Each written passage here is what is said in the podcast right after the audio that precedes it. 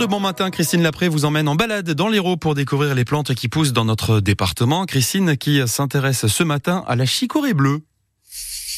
Nous passons les plantes de notre département à la loupe avec euh, Marion Bottelier-Curtet, aujourd'hui euh, des écologistes euh, de Lezière. Bonjour Marion. Bonjour. Vous êtes coordinatrice du secteur des études naturalistes dans cette association, botaniste et autrice de livres pour enfants. Vous êtes bien placée pour nous parler de la chicorée bleue aujourd'hui. La chicorée bleue, une herbe mais vivace, donc qui vit toute l'année, qui persiste d'une année sur l'autre et qui se reconnaît très bien en été parce qu'elle produit des capitules qui ont une couleur vraiment bleue euh, claire, mais assez, euh, assez intense. Des capitules Je parle de capitules et pas de fleurs parce que c'est une plante de la famille du pissenlit. Et en fait, quand on regarde le pissenlit, on a l'impression d'avoir une fleur sous les yeux, mais on a en fait un bouquet de fleurs. Chaque fleur étant euh, réduite à un seul pétale. Et du coup, pour le pissenlit comme pour la chicorée, vous avez un groupe de fleurs et pas une seule fleur. Elle, elle fleurit tout l'été, elle, elle colore nos paysages. C'est ça. En fait, elle va commencer à fleurir à la fin du printemps et elle va fleurir jusqu'au milieu, voire jusqu'à la fin de l'été, en fonction des endroits. On la voit beaucoup sur le bord des routes où elle fait justement euh, ces linéaires, un peu ces rubans euh, bleus, mais on peut la trouver aussi euh, dans les friches, un peu dans tous les milieux. Elle pénètre pas trop par contre dans les garrigues.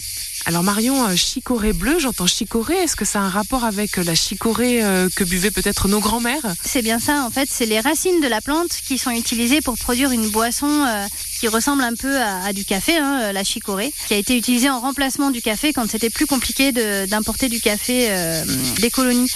Et alors pour pouvoir faire euh, de la chicorée, la boisson avec les racines de chicorée, pour ça il faut ramasser les racines quand la plante a fini de fleurir, donc quand elle est au repos, parce que si on la ramasse quand elle fleurit, en fait les racines sont plus petites puisqu'elles ont utilisé les réserves pour produire les tiges et, et les fleurs.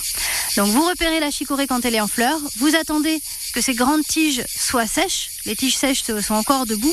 Et à ce moment-là, en fait, vous venez euh, creuser au pied, de, au pied de la tige et ramasser ses racines. Avant de faire la décoction, il faut que vous la fassiez euh, torréfier. Donc ça se fait euh, très bien au four. Hein. Vous lavez la racine, vous la coupez en petits morceaux, vous la passez au four.